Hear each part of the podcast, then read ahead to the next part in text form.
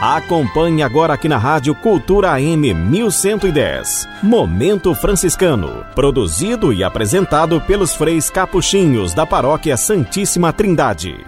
Em nome do Pai, do Filho e do Espírito Santo. Amém. A graça de nosso Senhor Jesus Cristo, o amor do Pai e a comunhão do Espírito Santo esteja sempre convosco. Bendito seja Deus que nos reuniu no amor de Cristo. Queridos irmãos e irmãs, paz e bem. Nesta sexta-feira, nós queremos levar a Deus o nosso louvor e a nossa gratidão pela semana que tivemos. E queremos também fazer através da oração a Jesus na cruz, de São Francisco de Assis.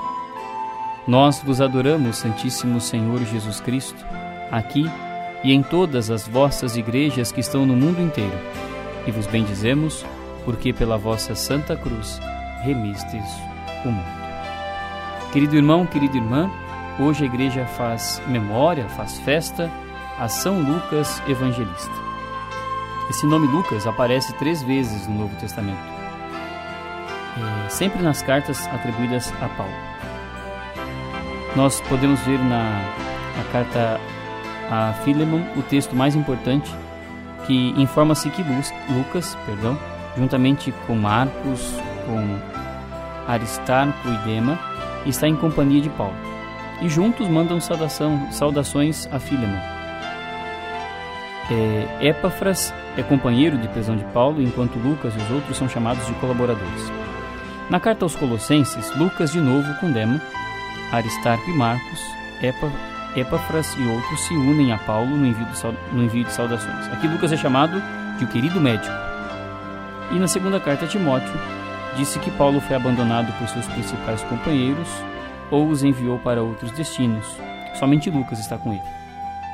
E Paulo, então, a Timóteo, de vir ao seu encontro com Marcos. Essas três passagens provavelmente referem-se à mesma pessoa. E a principal informação que se pode tirar daí é que Lucas foi colaborador de Paulo, sendo que o nome grego Lucas é uma variação também do grego Loikios.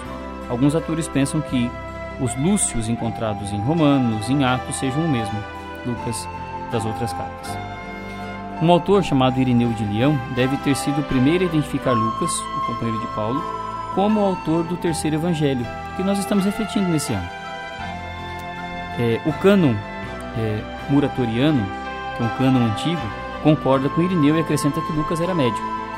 Não uma testemunha ocular do que narra no Evangelho, embora pudesse ser de alguns fatos relatados nos Atos. Tanto os antigos como os modernos são concordes em afirmar que o autor do terceiro evangelho é o mesmo autor dos Atos. Os modernos são mais cautelosos em identificar tal autor.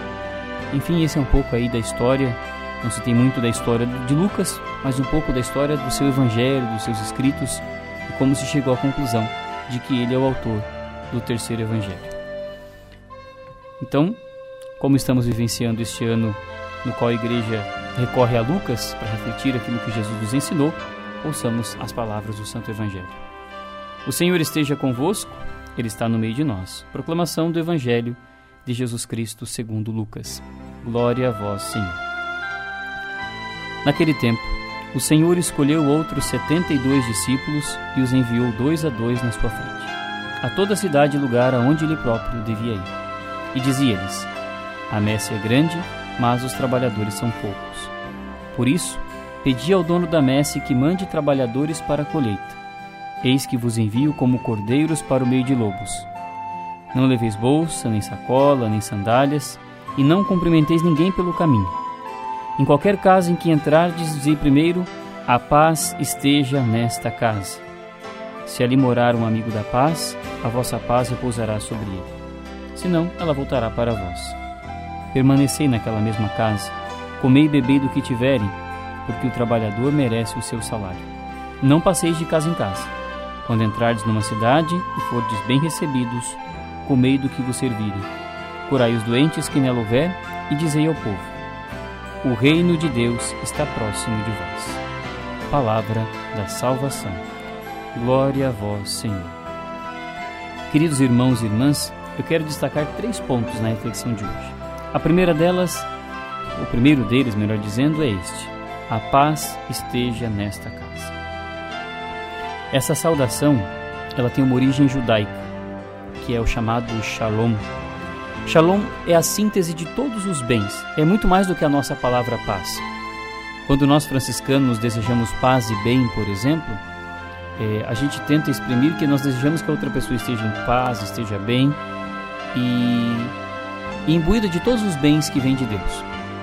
Mas a palavra Shalom, ela é uma síntese de todos os bens e de todo o dom de Deus. Shalom é uma harmonia plena, sinal de que as relações rompidas foram restabelecidas, todas as relações, com a natureza, com as outras pessoas, consigo mesmo, com Deus. Este é também o, o é, esse shalom simboliza essa harmonia plena, também sinal de que as relações foram restabelecidas. Portanto, a mensagem de Jesus é paz, e essa deve entrar nas casas onde há acolhida. Nós estamos visitando é, as famílias nesse mesmo missionário, e quantas famílias foram é, visitadas com essa saudação: A paz esteja nesta casa. Quando Jesus se manifesta aos discípulos, ele não se limita a desejar a paz, mas ele dá a paz. E Paulo vai dizer que Cristo é a nossa paz. Então, primeiro ponto que nós queremos refletir e pedir a Deus é esse dom da paz, o dom do shalom, desses bens totais, do restabelecimento das nossas relações. O segundo ponto, o reino de Deus está próximo de vós. O reino está próximo e essa proximidade quer dizer tempo e espaço. A hora do reino chegou, porque o Messias chegou. É o hoje que aparece muitas vezes em Lucas. Jesus é o reino. Ele chegou. E o reino está perto porque está nos sinais que acontecem. Está na casa que nos acolhe, na paz que se recebe, nos doentes que são curados, na esperança em cada criança que nasce. Esse é o reino. O reino de Deus está aí, acontece em cada pequeno sinal, em cada pequeno milagre e às vezes passa despercebido. Então, o segundo ponto da nossa reflexão: peçamos a Deus a graça de estar atento ao seu reino que está sempre muito perto de nós. O simples fato de você poder ouvir essa mensagem, de estar respirando, mesmo com todas as dificuldades que a vida possa impor, já é um grande sinal do seu reino. E por fim, sobre a missão. Jesus envia os discípulos como ele próprio foi enviado. Fonte da missão é sempre o Pai. O nosso Pai, que é cheio de misericórdia por todos os filhos e filhas. E o primeiro enviado é o filho que conhece o Pai. Depois dele, são enviados aqueles que, reconhece, que reconheceram como irmão.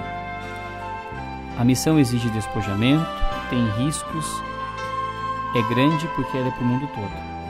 E o Papa Francisco está nos desafiando, desafiando toda a igreja a ir em missão. Quer uma igreja em saída, uma igreja para as periferias do mundo. O Evangelho de hoje é um convite a todos os batizados, a toda a igreja, de sair de si e levar a boa notícia do Evangelho a todas as pessoas, todos os lugares e todas as cidades. E aqui eu posso dar um testemunho pessoal. Nós estamos na Paróquia da Trindade fazendo esse mês missionário e foram belíssimos os testemunhos dos dois últimos finais de semana. O primeiro na comunidade São Francisco e agora nas comunidades Guadalupe, lá do Quilombo, e Aparecida do Morro da Penitenciária.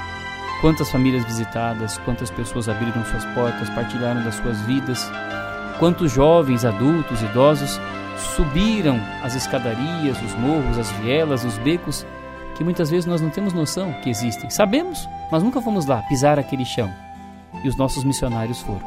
Por isso, aos nossos missionários, a nossa gratidão e força. Temos mais duas comunidades a serem visitadas e estamos obedecendo ao Papa, mas o Papa, na verdade, é só um instrumento. Estamos obedecendo ao Cristo que nos envia em missão. Louvado seja nosso Senhor Jesus Cristo, para sempre seja louvado. Temos apenas dois avisos. O primeiro é que nós temos hoje às 19h30 reunião da Pastoral Familiar. E como eu disse agora na reflexão, nós estamos no mês missionário, por isso a nossa paróquia está realizando as visitas em algumas de nossas comunidades. A próxima comunidade a ser visitada será amanhã a comunidade São José, na Serrinha, e na outra semana a comunidade Pantanal, Santo Agostinho, Pantanal. Aos missionários, contamos com cada um de vocês. Desejando que você tenha um excelente final de semana, uma ótima missão queremos pedir a Deus a sua bênção. O Senhor esteja convosco, Ele está no meio de nós. Por intercessão de São Lucas Evangelista, o Deus Todo-Poderoso abençoe-nos. Ele que é Pai, Filho e Espírito Santo. Amém. A todos, paz e bem.